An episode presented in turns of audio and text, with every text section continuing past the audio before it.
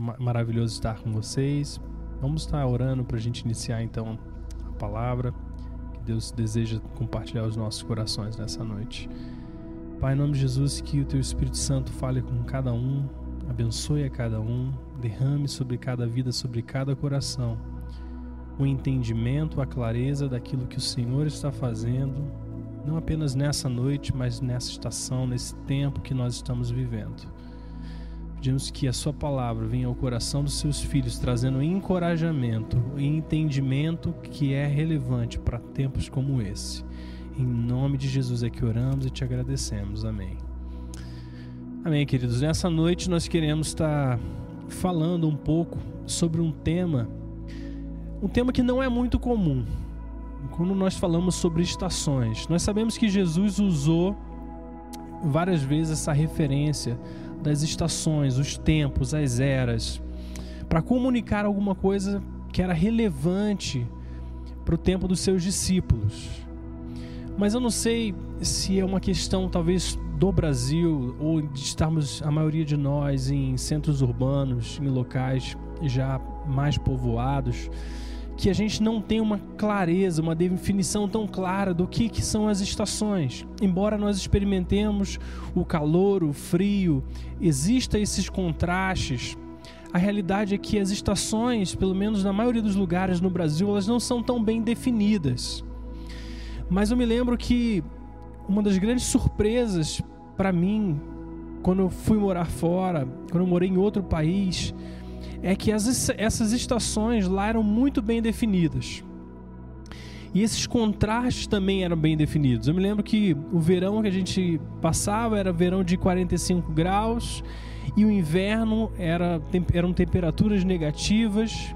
E eu me lembro que quando a primavera chegava, tudo aquilo que estava seco por causa do inverno, ele imediatamente se tornava verde e em poucas semanas, talvez uma ou duas semanas de chuva, se tornava muito verde e passado mais algum tempo você via todas aquelas flores desabrochando, aquelas, aquelas cores.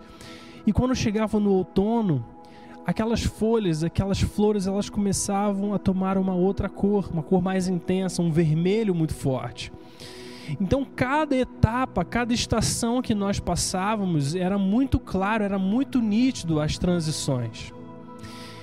E nós sabemos que Jesus, em alguns momentos, ele fala ao coração do povo através dessas menções, né? Ele fala assim: vocês conseguem perceber os tempos, os sinais, mas muitas vezes não conseguem discernir o tempo em que você está vivendo o tempo espiritual, o tempo daquilo que Deus está fazendo hoje. Né? O que, que Deus está fazendo hoje nas nossas vidas e na sua vida.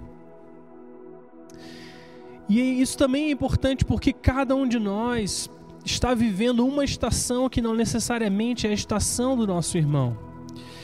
E uma das dificuldades que nós enfrentamos nessa vida é quando nós passamos a nos comparar com o nosso irmão é quando nós começamos a enxergar a nossa própria realidade, a nossa própria vida, a partir da perspectiva da estação que outra pessoa está vivendo. E nós sabemos que cada um de nós vive uma estação, vive um momento, existem coisas que Deus está fazendo especificamente sobre o seu coração e sobre a sua vida. E Deus está fazendo é, outras coisas na vida do seu irmão. Mas se nós começarmos a olhar e medir a nossa própria vida pela vida do nosso irmão, do nosso próximo, é muito provavelmente nós vamos perder o foco, perder o, deixar de entender aquilo que Deus está fazendo nas nossas vidas hoje.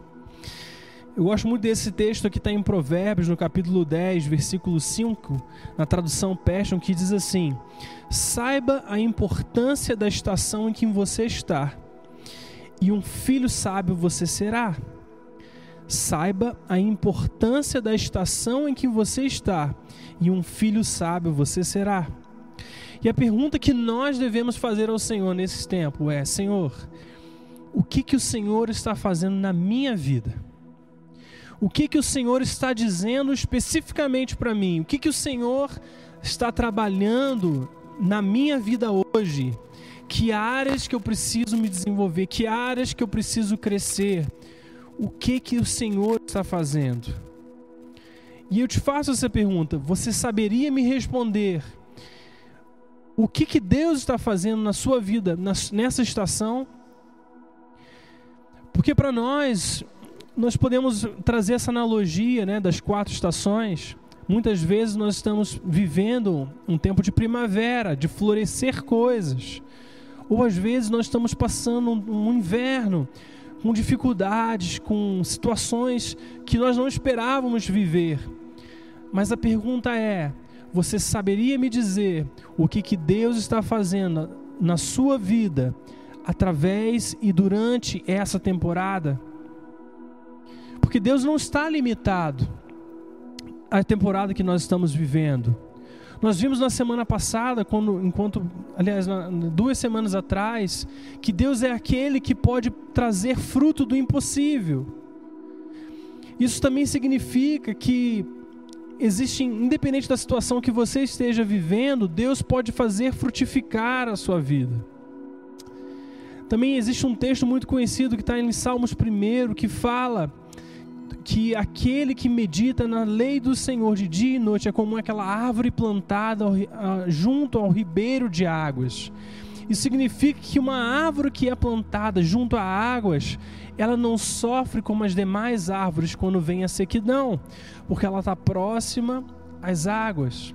Então nós sabemos que a nossa circunstância, a nossa estação, ela não limita a ação de Deus. Mas também é, é da mesma forma, Deus não desperdiça nada. Deus pode usar as situações mais difíceis e extrair beleza e colocar essa beleza para fora, para que nos abençoe, para que nos equipe. E nós sabemos também que Deus nos conduz, segundo a Sua palavra, de glória em glória. Isso significa que amanhã existe uma glória maior reservada para você. Existe algo novo reservado para você. Mas se existe algo novo, também exige uma nova capacidade. Você não pode ir ao seu futuro com a capacidade de ontem. Você precisa ir ao futuro com uma nova capacidade, para que você possa reter as, as novidades, as coisas novas que Deus está derramando sobre o seu coração. E as estações, elas servem para nos equipar, as estações servem para nos preparar para a maior glória. E nessa noite eu queria falar um pouco sobre a importância de utilizarmos bem a capacidade que nós já temos, mas também a importância de multiplicarmos essa capacidade. A primeira coisa que eu queria falar é que a maneira como Deus afina, ajusta e expande a nossa capacidade. E essa primeira maneira é através da poda. Vamos ler João capítulo 15, verso 1 ao verso 8, e diz assim: Eu sou a videira verdadeira, e meu pai é o agricultor. Todo ramo que estando em mim não dá fruto, ele corta. E todo aquele que dá fruto, ele poda, para que dê mais fruto ainda. Vocês já estão limpos pela palavra que lhes tenho falado. Permaneçam em mim, e eu permanecerei em vocês. Nenhum ramo pode dar fruto por si mesmo, se não permanecer na videira. Vocês também não podem dar fruto se não permanecerem em mim. Eu sou a videira, vocês são os ramos. Se alguém permanecer em mim e eu nele, esse dá muito fruto, pois sem mim vocês não podem fazer coisa alguma. Se alguém não permanece em mim ou permanecer em mim, será como um ramo que é jogado fora e seca. Tais ramos são apanhados, lançados ao fogo e queimados. Mas se vocês permanecerem em mim e as minhas palavras permanecerem em vocês, pedirão o que quiserem e lhes será concedido. O meu Pai é glorificado pelo fato de vocês darem muito fruto, e assim serão os meus discípulos.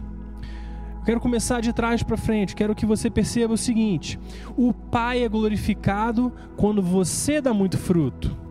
E aqui ele não está dizendo pouco fruto, algum fruto, ele está dizendo muito fruto. E às vezes você pode dizer, mas ah, talvez eu, eu já dei algum fruto. Talvez a minha vida já reproduza, frutifique em uma certa medida. Mas eu quero te dizer que o Pai é glorificado quando você dá muito fruto.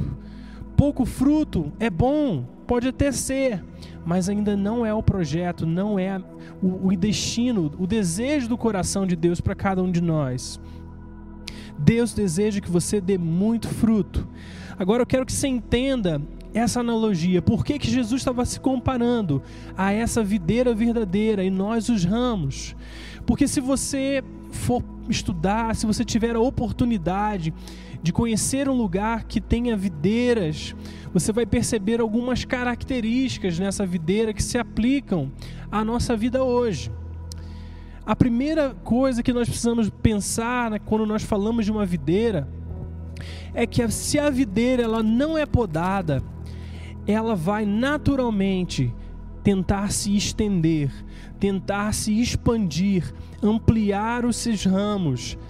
Só que o, o, problema da videira que é deixada sem a poda, dos ramos que são deixados sem a poda, é que a sua energia ela é gasta em fazer coisas que não produzem frutos.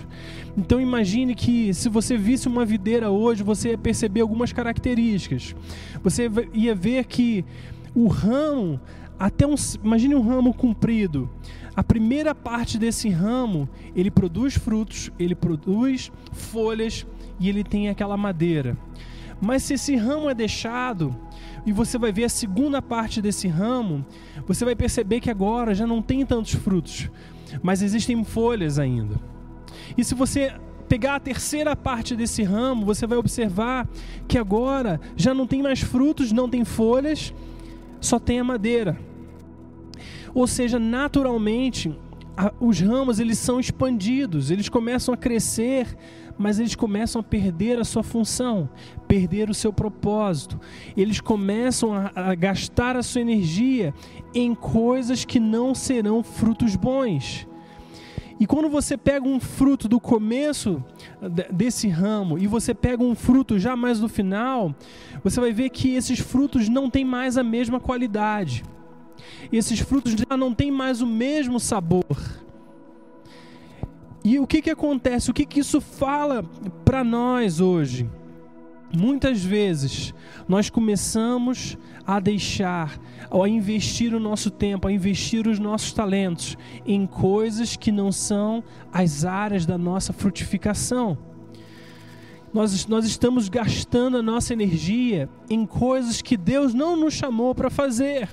Talvez essas coisas até sejam boas em algum sentido, em algum momento, e certamente muitas dessas coisas não são pecados. Mas a realidade é que nós estamos nos privando da área da nossa frutificação.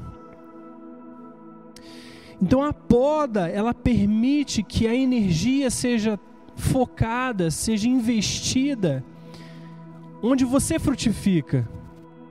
Onde você faz aquilo bem, onde Deus te chamou para realizar essas coisas.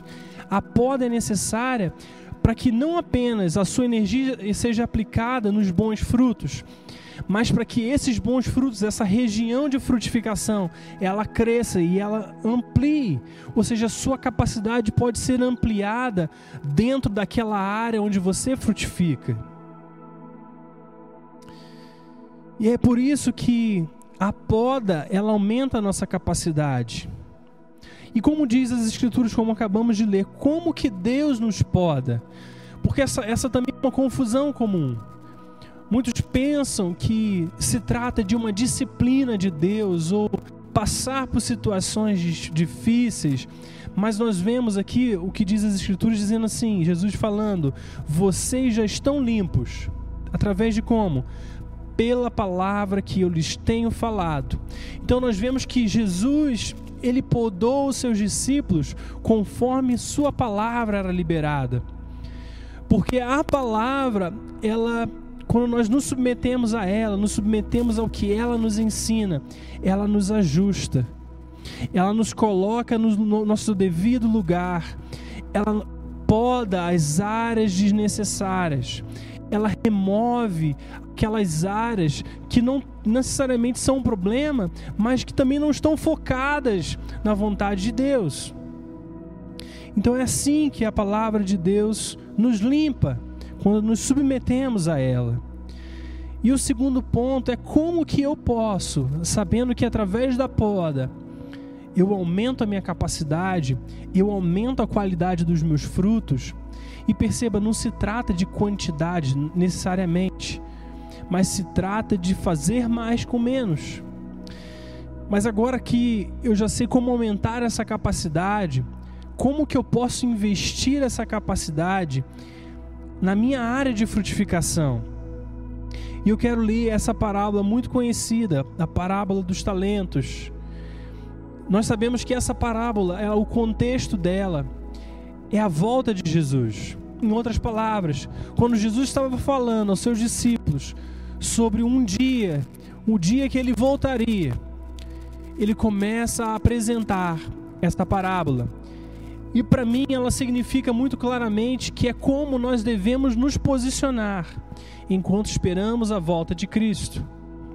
E eu quero ler a partir do capítulo 25 do livro de Mateus, no verso 13, verso 19. Olha como Jesus começa esse texto, essa, essas frases, essa parábola. Diz assim: Portanto, vigiem, porque vocês não sabem o dia nem a hora. Então, a partir daí, que ele fala que ele virá como um ladrão, né? Essa é a ideia, é que será uma surpresa para todos nós. É que ele começa a apresentar a parábola dos talentos. E ele fala: E também será como um homem que, ao sair de viagem, chamou seus servos e confiou-lhe os seus bens. A um deu cinco talentos, a outro dois, e a outro um, e a cada um de acordo com a sua capacidade. E em seguida partiu de viagem. O que havia recebido cinco talentos saiu imediatamente e aplicou-os e ganhou mais cinco talentos. Também o que tinha dois talentos ganhou mais dois talentos. Mas aquele que tinha recebido um talento saiu, cavou um buraco no chão e escondeu o dinheiro do seu senhor. Depois de muito tempo, o senhor daqueles servos voltou e acertou contas com eles. O que tinha recebido cinco talentos trouxe os outros cinco e disse: O senhor me confiou cinco talentos. Veja, eu ganhei mais cinco. E o senhor respondeu: Muito bem, servo bom e fiel. Você foi fiel no pouco, e eu o porei sobre o muito. Vem e participe da alegria do seu Senhor. Veio também o que tinha recebido dois talentos e disse: O Senhor me confiou dois talentos. Veja, eu ganhei mais dois. E o Senhor respondeu: Muito bem, servo bom e fiel. Você foi fiel no pouco, e eu o porei sobre o muito. Vem e participe da alegria do seu Senhor. Por fim veio o que tinha recebido um talento e disse: eu sabia que o Senhor é um homem severo, que colhe onde não plantou e junta onde não semeou. Por isso tive medo. Saí e escondi o seu talento no chão. Veja, aqui está o que lhe pertence. E o Senhor respondeu: Servo mau e negligente. Você sabia que eu colho onde não plantei e junto onde não semeei? Para que quando então você devia ter confiado meu dinheiro aos banqueiros, para que quando eu voltasse o recebesse de volta com juros. Tirem o talento dele e entreguem-no ao que tem dez, pois a quem tem mais será dado e terá em grande quantidade, mas a quem não tem, até o que tem lhe será tirado. O primeiro ponto que eu quero que você perceba é que nessa parábola Jesus estava dizendo em outras, em outras palavras que todos eles receberam de acordo com a sua capacidade. E muitos de nós, às vezes, nos queixamos por causa da capacidade que nós recebemos.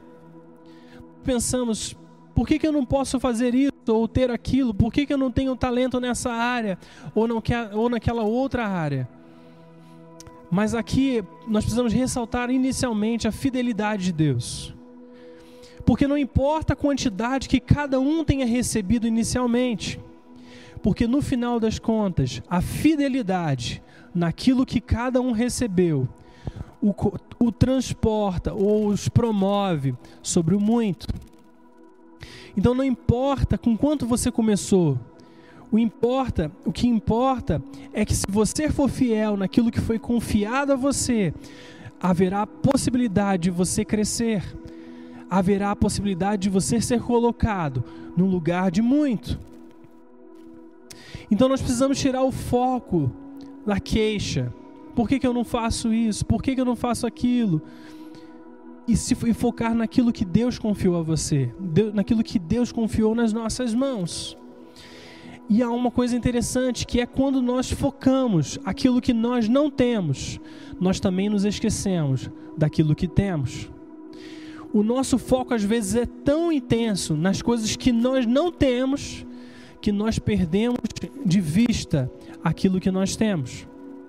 E Deus quer usar, Deus quer transformar aquilo que Ele confiou nas nossas mãos em algo que se multiplica. Mas se o seu foco sempre for o do outro, ou aquilo que você não tem, dificilmente você vai perceber como multiplicar aquilo que você tem. E o, e o princípio que nós extraímos é que cada um de nós pode fazer a sua capacidade crescer se investirmos bem aquilo que temos. E quando você é fiel no pouco, diz a palavra, Deus te colocará sobre o muito.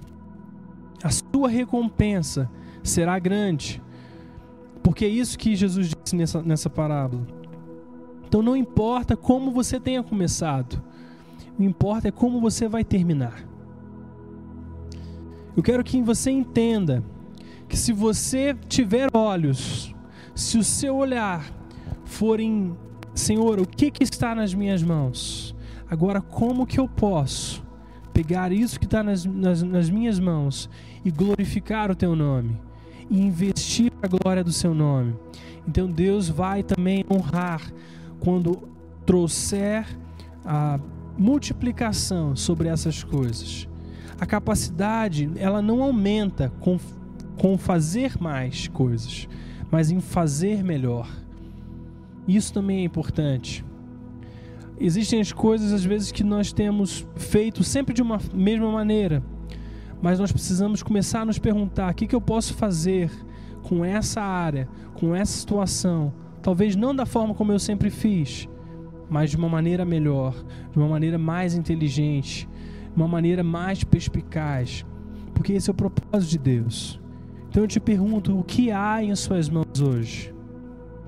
como que você pode transformar aquilo que está nas suas mãos em algo de maior impacto, em algo de frutos melhores. Como que você pode pegar essas coisas e investir de uma forma melhor? Como nós no começo, Provérbios 10, 5. Saiba a importância da estação em que você está, e um filho sábio você será. Porque muitos de nós não extraem o melhor que a vida tem a nos oferecer hoje, na estação que nós estamos vivendo. Porque nós queremos viver uma estação que não é a estação que nós estamos. Então por isso que nós vemos às vezes o gramado verde do vizinho e queremos estar tá vivendo essa estação, mas na verdade Deus está fazendo outras coisas em nós. Cada estação é necessária. E quando nós olhamos dessa perspectiva, nós estamos aumentando a nossa capacidade para uma glória ainda maior, para um mover de Deus ainda maior, para um, um, um, um momento na nossa vida que nós vamos estar vivendo, vivenciando coisas ainda melhores, coisas ainda maiores. A sabedoria de Deus vem se posicionar de acordo com a sua estação. Eu gosto também dessa analogia que diz que aqueles que já jogaram videogame ou alguma coisa nesse sentido, provavelmente já passaram por isso.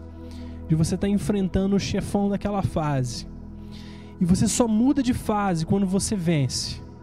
Você só passa para a próxima estação quando você alcança a vitória. E às vezes na nossa vida também é assim. No nosso dia a dia, na estação que nós estamos vivendo, nós só vamos passar de fase, nós só vamos mudar de estação quando nós alcançarmos aquilo que está reservado para essa estação. Então, se você deseja cumprir o tempo dessa estação que você está vivendo, aprenda a lição. Aprenda a lição que Deus está te ensinando. Entenda, receba aquilo que Deus quer te dar. Receba a poda se for necessária. Deixe Deus te limpar se for necessário para que os seus frutos se tornem melhores, para que você aumente a sua frutificação, a sua capacidade. Cada estação é necessária. Como diz as Escrituras, nós precisamos da, das chuvas temporãs, a chuva serôdia, que vem em estações distintas. A semente é lançada e é necessário um tipo de chuva. E quando chega depois, no tempo da colheita, é necessária outra chuva para que aquele fruto, para que possa ser colhido com qualidade. Então, cada estação tem algo reservado, algo belo disponível para você. Existe um tesouro disponível em cada estação. E você precisa aprender a extrair esse fruto, extrair essa beleza, esse tesouro. Invista bem a sua vida, aumente a sua capacidade e vá para a próxima estação. Eu gosto do que Francis Chan disse uma vez, ele diz assim: que o nosso maior medo não deve ser o fracasso, mas ser bem-sucedido em algo que não importa. Isso é muito importante, porque nós, às vezes nós nos movemos, nós andamos na vida com medo de fracassar. Nós procuramos tentar alcançar coisas que às vezes talvez até seja o sonho de Deus. Só que às vezes esse medo nos priva de entender, de entender qual é o verdadeiro propósito do coração de Deus. Pode ser que o medo te limite, pode ser que o medo te impeça de avançar em certas áreas. Mas o fracasso em si não deve ser o nosso maior medo. O nosso maior medo deve ser ser bem-sucedido em algo que não importa.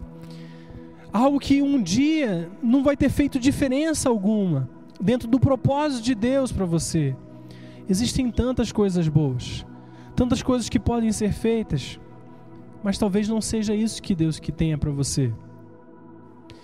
Então comece a perceber não aquilo que está lá na frente somente.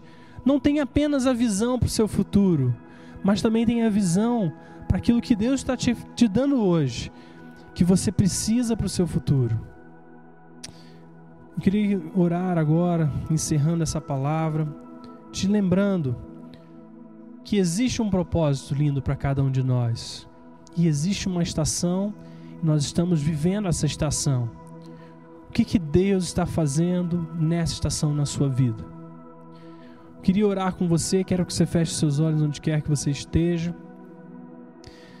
Senhor, em nome de Jesus, toma o coração dos seus filhos, toma a mente, toma os pensamentos, as imaginações.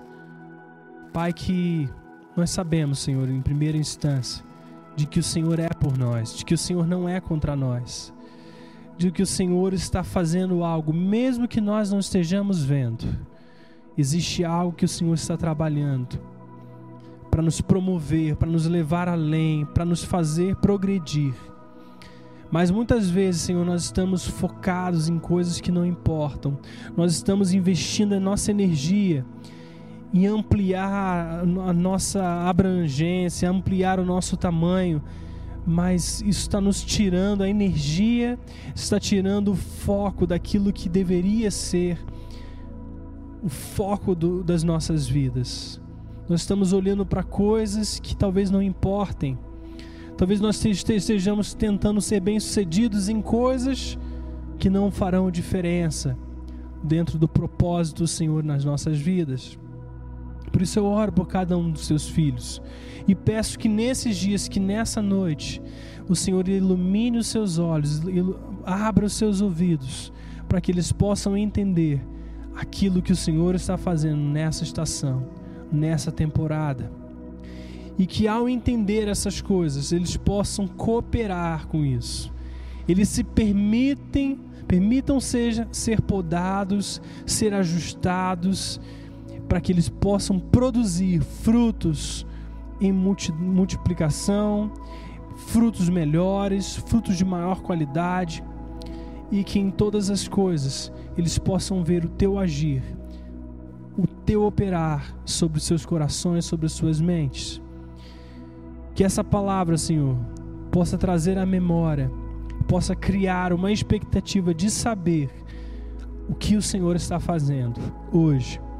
Pai, em nome de Jesus, que toda, todo espírito de comparação, tudo aquilo que os faz se comparar com outros, de se questionar por que, que eu não estou vivendo isso ou aquilo, que isso também seja removido nessa hora no nome de Jesus e que venha à mente, ao coração deles, o entendimento, a clareza de que o Senhor está fazendo algo e esse algo é extremamente fundamental se, se, eles desejam alcançar o propósito e o futuro separado que o Senhor tem para cada um deles.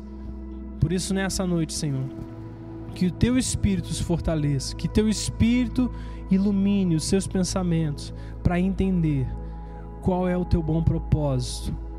Senhor, nós oramos abençoando os teus filhos no nome de Jesus. Amém e amém. Querido, existe uma equipe, existe um time de pessoas à sua disposição para orar com você, para te ajudar entender aquilo que o Senhor está fazendo. Se você deseja que um de nós possa se conectar, se juntar a você em oração, que você possa então é, entrar em contato conosco através do WhatsApp, que vai ser colocado o link no, no YouTube.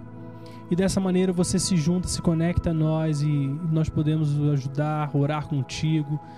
Que o Senhor possa te dar clareza nesses dias de qual estação você está vivendo e que você participe com Deus, coopere com Deus para alcançar o propósito dele para sua vida. Que o Senhor te abençoe nessa noite, que o Senhor te fortaleça e que tenha uma semana abençoada no nome poderoso de Jesus Cristo. Amém, amém.